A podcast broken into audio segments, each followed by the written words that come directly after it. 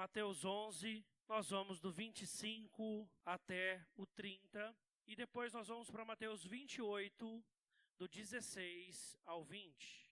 O contexto de Mateus 11 é o fim do envio dos discípulos, aqui dos apóstolos, para pregarem o evangelho a Israel.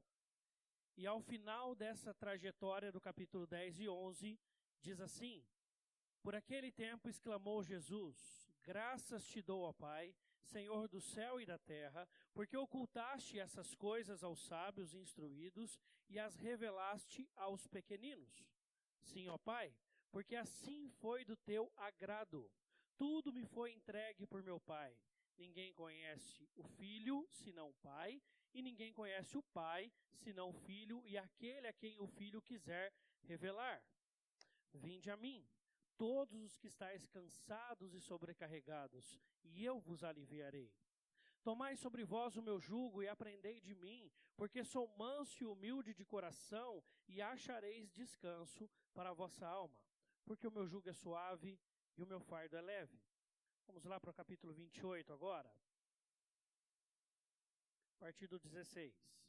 Diz assim a palavra de Deus, Mateus 28, do 16 ao 20 seguiram os onze discípulos para a Galiléia, para o monte que Jesus lhes designara. E quando viram, o adoraram, mas alguns duvidaram.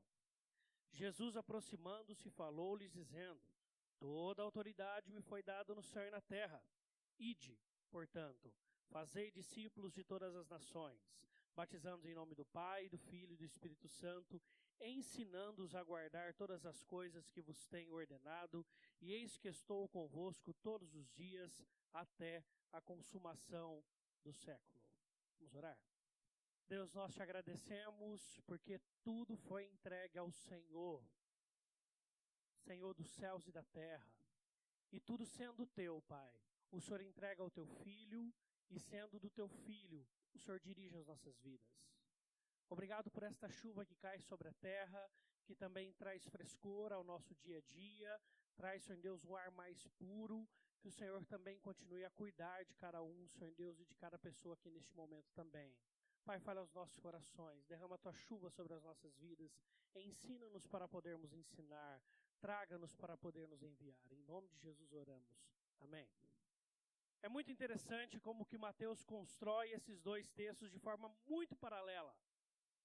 Mateus ele apresenta o capítulo 11 e no final do capítulo 11 ele vai mostrar três principais movimentos. O movimento de Jesus trazendo para ele a autoridade que lhe foi dada sobre todas as coisas. Nós vemos isso em Colossenses, por exemplo, quando Paulo fala que em Jesus todas as coisas estão. E no capítulo 28, Mateus volta pela segunda vez a mencionar que todas as coisas estão na mão de Jesus. Por que, que Mateus faz assim? Por que será?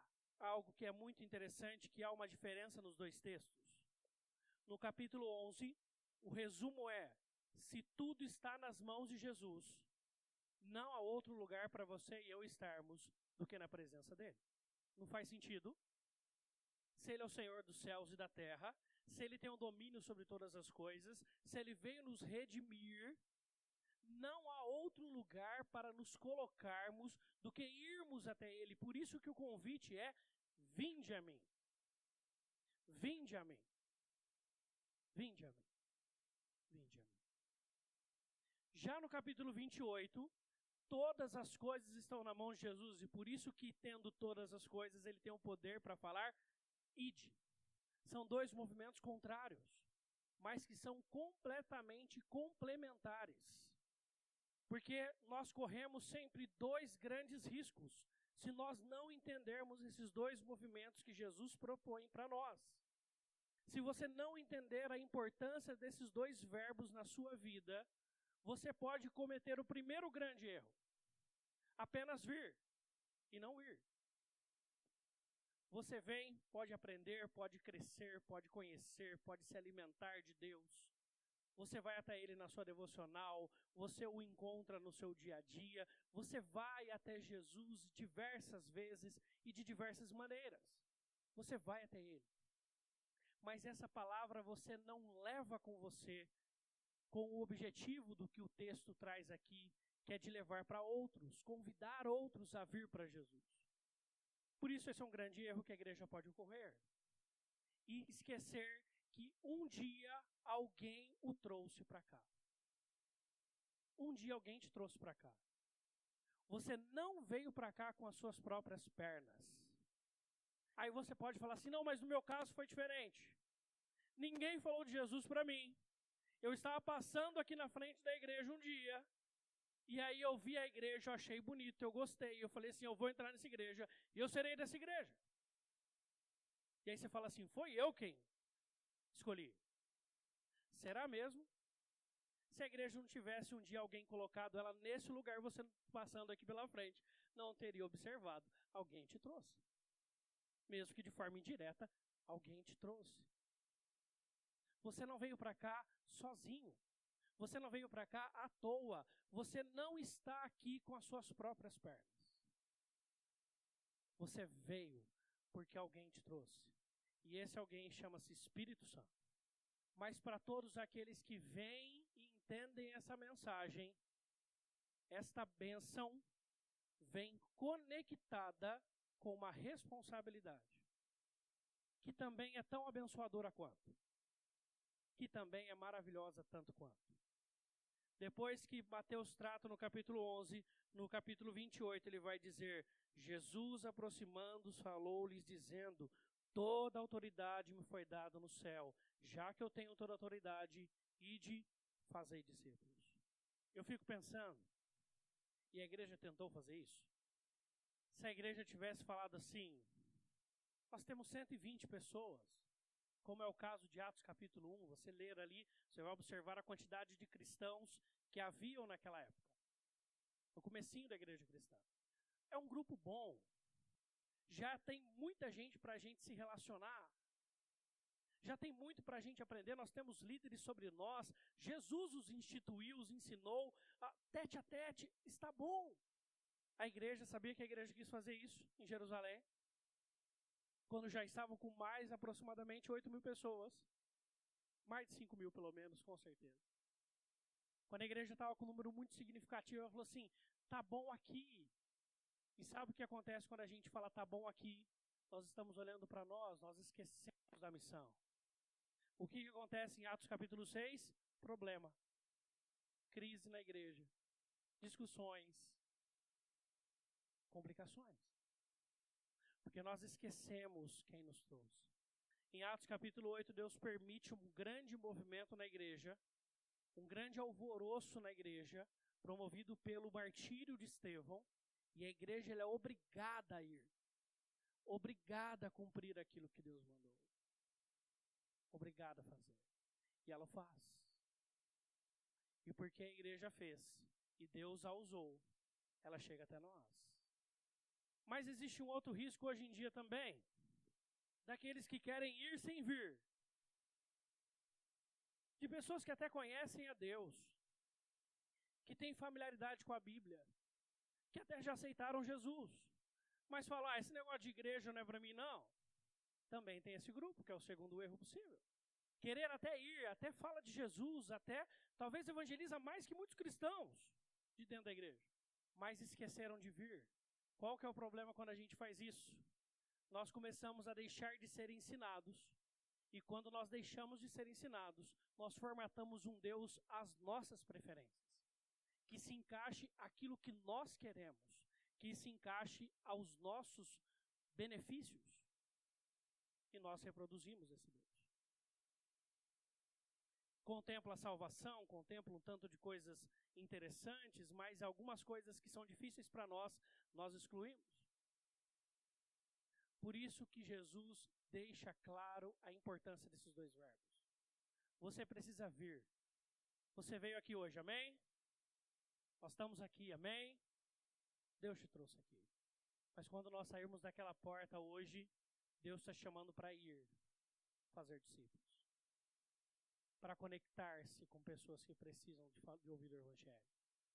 Para aprender e a falar desse amor. Por isso, quando você esquecer, seja o vir, seja ir, você estará trazendo para você mesmo sérias crises, sérios problemas, sérias disfunções espirituais. Não deixe isso para trás. Porque está aí um mistério interessante de Deus. Ele poderia, como ele fez no batismo, gritar do céu e anunciar a plenos pulmões divinos o evangelho para todas as pessoas. Mas Deus, na sua soberana vontade, ele escolheu a mim e a você para fazermos isso. Ele quis que fosse assim. Ele desejou que fosse assim. Ele nos instruiu para que fosse assim. Nós podemos vir e devemos vir, porque aqui nós encontramos o descanso, o aprendizado, o enriquecimento. Mas Deus nos convida depois para a partir disto, a partir desta posição, irmos para fazermos discípulos de Jesus, para trazermos pessoas para serem batizadas como corpo dele, corpo de Cristo. Faça essa oração. Coloque-se diante de Deus.